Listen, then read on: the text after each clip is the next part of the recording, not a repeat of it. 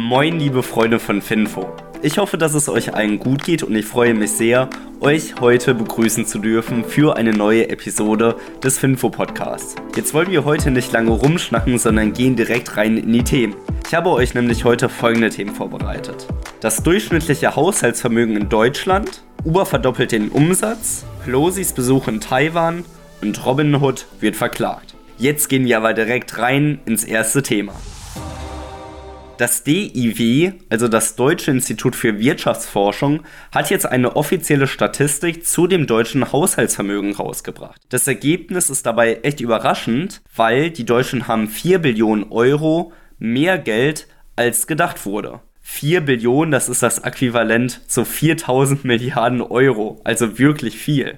Interessant hierbei ist, dass 27 des gesamten Vermögens in Deutschland 1% der Haushalte gehören. Ob jetzt hierbei die sagenumwobene Schere zwischen Arm und Reich auseinandergeht, das ist jetzt nicht sicher zu sagen, weil hier die Datenlage nicht solide genug ist. Was man aber sagen kann, ist, dass durchschnittliche Haushaltsvermögen 420.000 Euro beträgt und der Median, also die Mitte aller Vermögen, 120.000 Euro besitzt. Und das ist schon eine Differenz, die bemerkbar ist. Interessant anzumerken ist auch folgender Fakt. Das Vermögen der unteren Hälfte stagniert seit 1990, wohingegen die obere Hälfte inflationsbereinigt seit 1990 sich verdoppelt hat. Außerdem wurde angemerkt, dass die Mittelschicht insbesondere von den gestiegenen Immobilienpreisen profitiert, was in Deutschland die wichtigste Anlageklasse ist. Ich denke, dass wir aus dieser offiziellen Statistik sehr viel rausziehen können. Und das sind die beiden Punkte. 27% des Vermögens gehören zu den 1%. Da kann man sich natürlich fragen, was machen die? Und Punkt Nummer 2, die Mittelschicht profitiert insbesondere von den gestiegenen Immobilienpreisen. Okay, jetzt habe ich ja gerade eben schon angeteasert, was macht dieses eine Prozent überhaupt? Und auch da kommt raus, das sind Anteilseigner von Immobilien oder Firmenanteilen und sind Geschäftsführer. Also, wenn wir in diese 1% reinkommen wollen, also auch ein sehr hohes Haushaltsvermögen besitzen, dann müssen wir natürlich auch genau das tun, was dieses 1% macht. Weil die sind ja nicht ohne Grund dahin gekommen,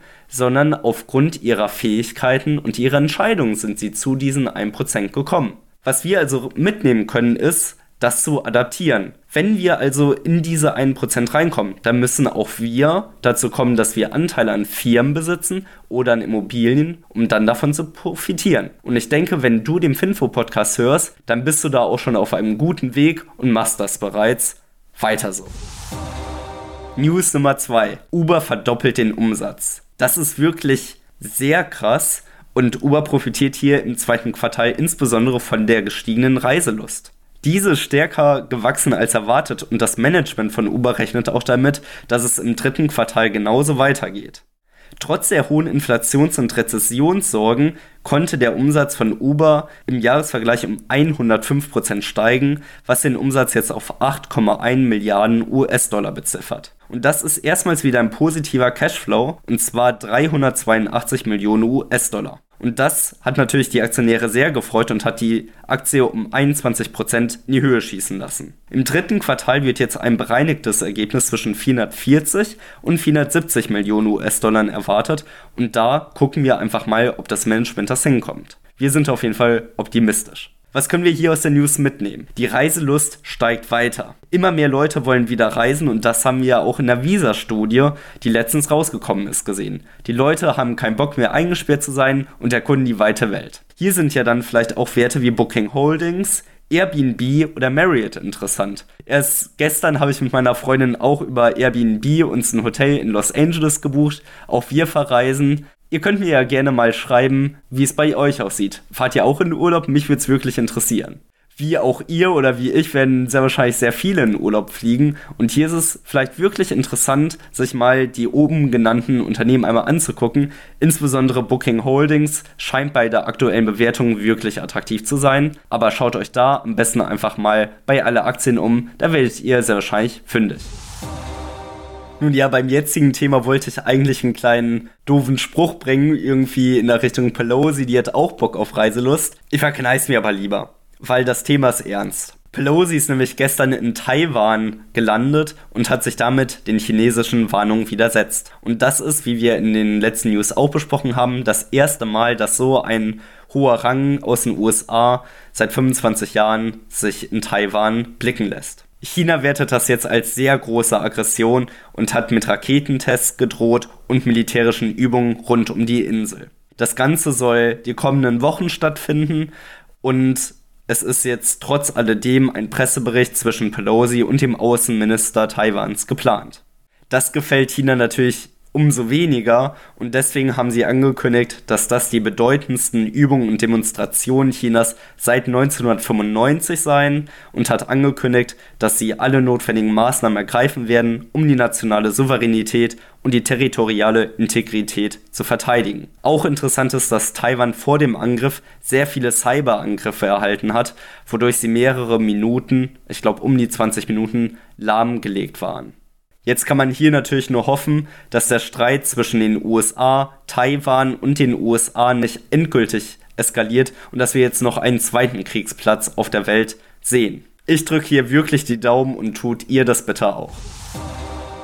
Die letzte News für heute trägt Robinhood. Und zwar wurde hier der Kryptowährungszweig von Robinhood von der New Yorker Finanzaufsichtsbehörde auf 30 Millionen US-Dollar verklagt. Der Grund, Robin Hood hat gegen die Regeln zur Bekämpfung von Geldwäsche und Cybersecurity verstoßen. Damit das nicht nochmal vorkommt, wird Robin Hood jetzt unabhängige Beobachter einstellen, die die ganzen Regeln jetzt überprüfen, ob die hier eingehalten werden. Aktuell macht Robin Hood das nämlich aktuell mit manuellen Systemen, wo dann die Transaktionen überprüft werden und dann bei Bedarf unzulässige Transaktionen abgebrochen werden. Der Kurs von Robin Hood bleibt bei dieser Nachricht allerdings absolut unverändert. Nun ja, kein Wunder, Robin Hood ist ja jetzt auch schon auf Jahresbasis um 50% eingekracht und damit ist diese Information wohl schon eingepreist. Was kann man jetzt als Anleger von Robin Hood mitnehmen? Ich glaube nicht wirklich viel. Diese Information scheint eingepreist zu sein. Robin Hood hat sich nicht großartig nach oben oder nach unten bewegt, aber es wird professioneller und das ist eigentlich ganz gut. Und dadurch wird dann auch Robin Hood viel attraktiver für eine mögliche Übernahme, weil dieses Gerücht schwebt ja im Raum. Robin Hood ist jetzt auf Jahresbasis um über 50% gefallen und somit vielleicht auch interessant für größere Firmen, die noch einen Neo-Broker in sich tragen wollen. Aufgrund einer solchen Spekulation Robin Hood zu kaufen, macht natürlich keinen Sinn. Wenn ihr aber an Robin Hoods Geschäftsmodell glaubt, dann ist es vielleicht ein interessanter Zeitpunkt, weil jetzt auch die Strukturen in Robinhood dadurch schlagartig verbessern soll. Jetzt bin ich aber auf eure Meinung gespannt. Wie seht ihr die ganze Situation rund um Taiwan? Wie seht ihr die Probleme bei Robinhood? Und findet ihr die Schere zwischen Arm und Reich in Deutschland problematisch? Das würde mich wirklich interessieren. Schreibt uns hierfür doch gerne in unseren Discord-Server rein. Ich freue mich, mit euch hier diskutieren zu können. Und damit wünsche ich euch einen wunderschönen Mittwoch. Startet gut in den Tag rein. Macht's gut. Ciao.